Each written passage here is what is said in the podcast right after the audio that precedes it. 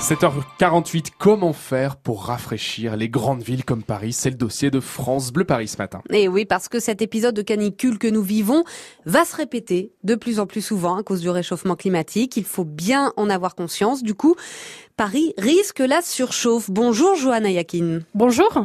Trouver des solutions donc pour rafraîchir Paris, c'est aujourd'hui une urgence. Oui, parce que la manière dont la capitale a été construite la rend encore plus vulnérable à la chaleur.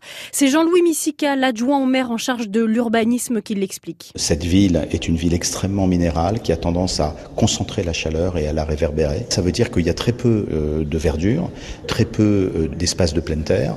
Le risque d'un équipement massif des Parisiens en climatiseur est un risque qui représente une vraie catastrophe pour la ville de Paris parce que ces climatiseurs, ils produisent des gaz à effet de serre et ils réchauffent l'espace public. Et c'est bien pour ça que la capitale a élaboré un plan.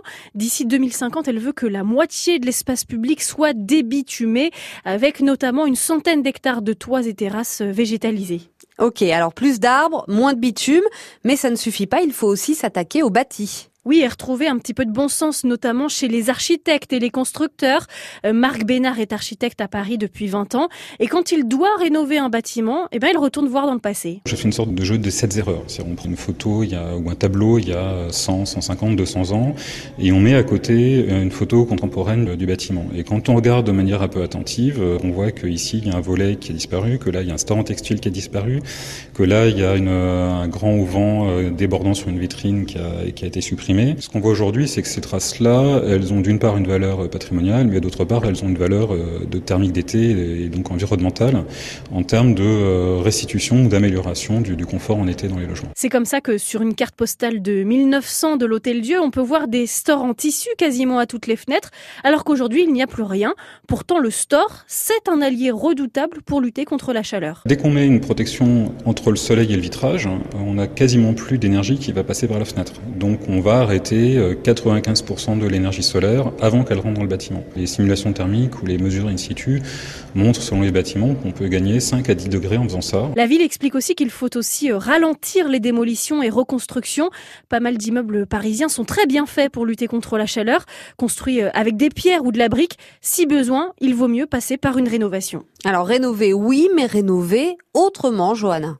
Oui, toujours en gardant à l'esprit ce besoin de rafraîchissement.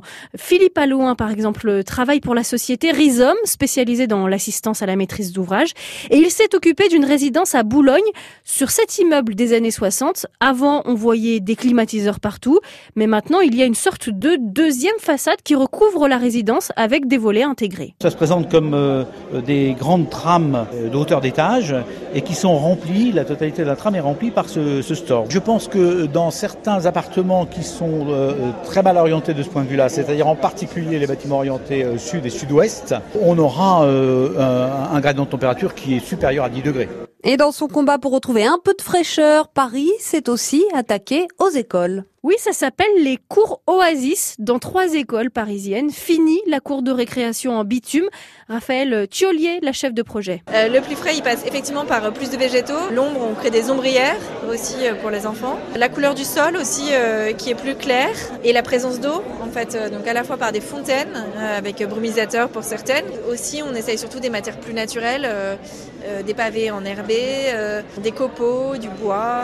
on essaye de sortir des sols issus de la pétrochimie évidemment. 33 autres écoles seront équipées de cours Oasis cet été et l'objectif c'est que toutes les cours d'école de la capitale soient changées d'ici 2030.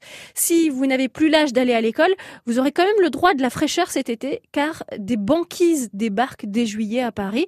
Vincent Dardet de la société Climespace. C'est un ensemble de, de, blocs en pierre, en granit, euh, associés aussi à un, à un système d'ombrage et sur lequel on peut venir s'asseoir, euh, s'allonger. Euh, ces pierres, les assises sont rafraîchies par une connexion au réseau de froid de la ville. Donc on a une eau à 4 degrés qui circule dans un échangeur et euh, par un petit système de ventilation, il y a un flux d'air qui est créé, qui permet de euh, procurer une petite sensation de fraîcheur. Donc il y a une légère petite bulle autour de, euh, des assises. Vous pourrez notamment retrouver une banquise sur les parvis de la gare de Lyon et du palais de Tokyo, mais aussi à Beaugrenelle et près de Rosa Parks dans le 19e arrondissement. Eh bien voilà une bonne idée, on ira tester ces, ces banquises à Paris. Comment rafraîchir la capitale?